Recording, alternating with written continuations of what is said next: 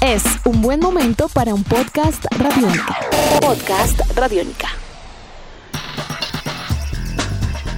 En Colombia no se tomará una decisión en firme sobre volver o no a las canchas de fútbol, por lo menos a corto plazo. Mientras analizan protocolos y hacen cuentas en la parte económica y la calculadora y demás, también revisan con especial atención el panorama y modelos a seguir a nivel internacional. Y en Europa, señoras y señores, hay división total.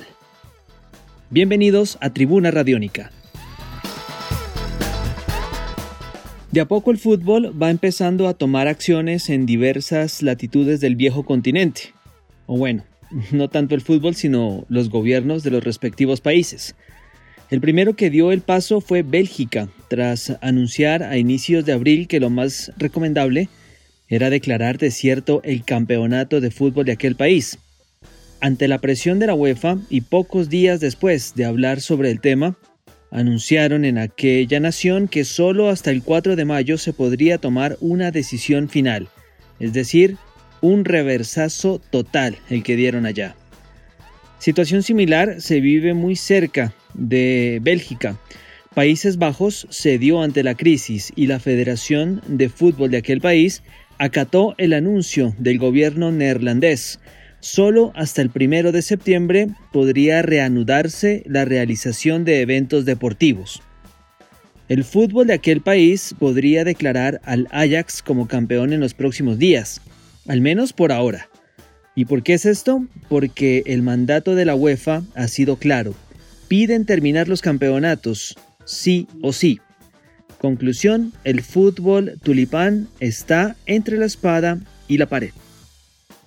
Por su parte, el gobierno de Francia fue igual de contundente.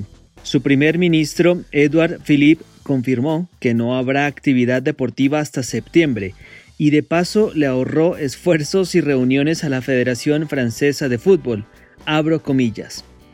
La temporada 2019-2020 de deporte profesional, especialmente la de fútbol, no podrá retomarse. Cierro comillas.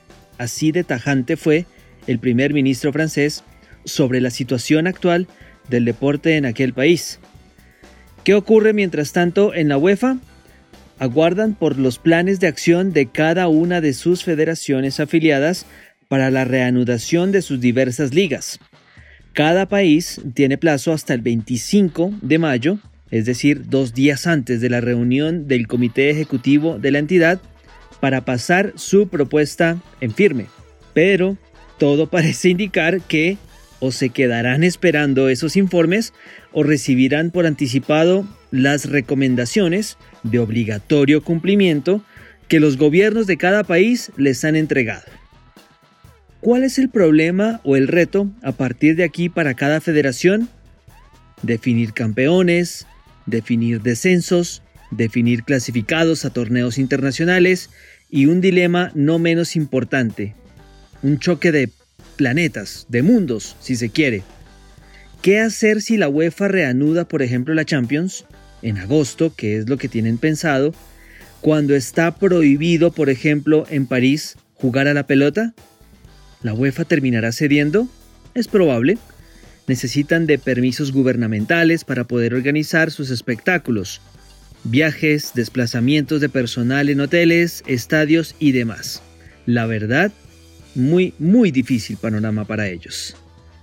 Un concepto determinante, aunque a título personal, ha sido el que entregó el jefe médico de la FIFA, Michael Duke, a la cadena Sky Sports. Escuchémoslo.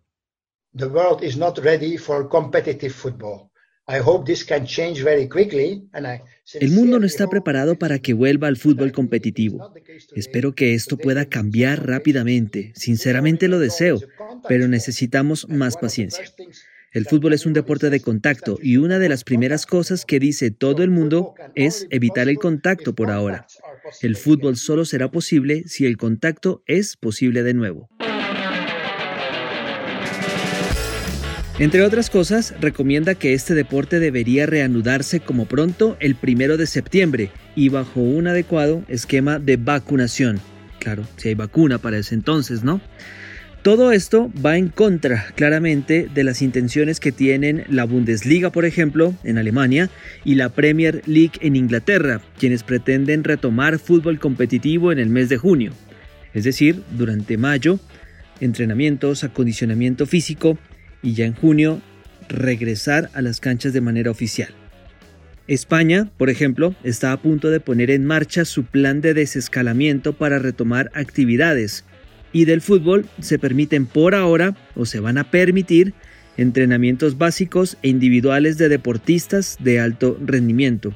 Oiga, a todas estas, ¿qué pensarán los futbolistas? ¿Habrán consultado con ellos? ¿Estarán dispuestos también a retomar sus actividades si las garantías están totalmente permitidas o no? Hay un tema también allí bastante complejo, ¿no? El entender, por un lado, que necesitan trabajar, pero por el otro que también está en un tema sanitario muy importante. Por lo pronto, en Alemania, por ejemplo, Angela Merkel tendrá una reunión clave este jueves 30 de abril con los gobernantes de cada región y en la cual se espera, entre otras cosas, reanudar el fútbol a puerta cerrada y bajo un estricto protocolo sanitario. Atentos esperan, por supuesto, en España y otras latitudes como Colombia, para saber qué tipo de decisiones toman y qué tanto se puede adoptar o no alguno de esos puntos del protocolo alemán. Claro está, si sus respectivos gobiernos así se lo permiten. Edición de este podcast a cargo de Juan Pablo Pérez. Yo soy Juan Pablo Coronado y nos encontraremos en una próxima edición de Tribuna Radiónica. Hasta pronto.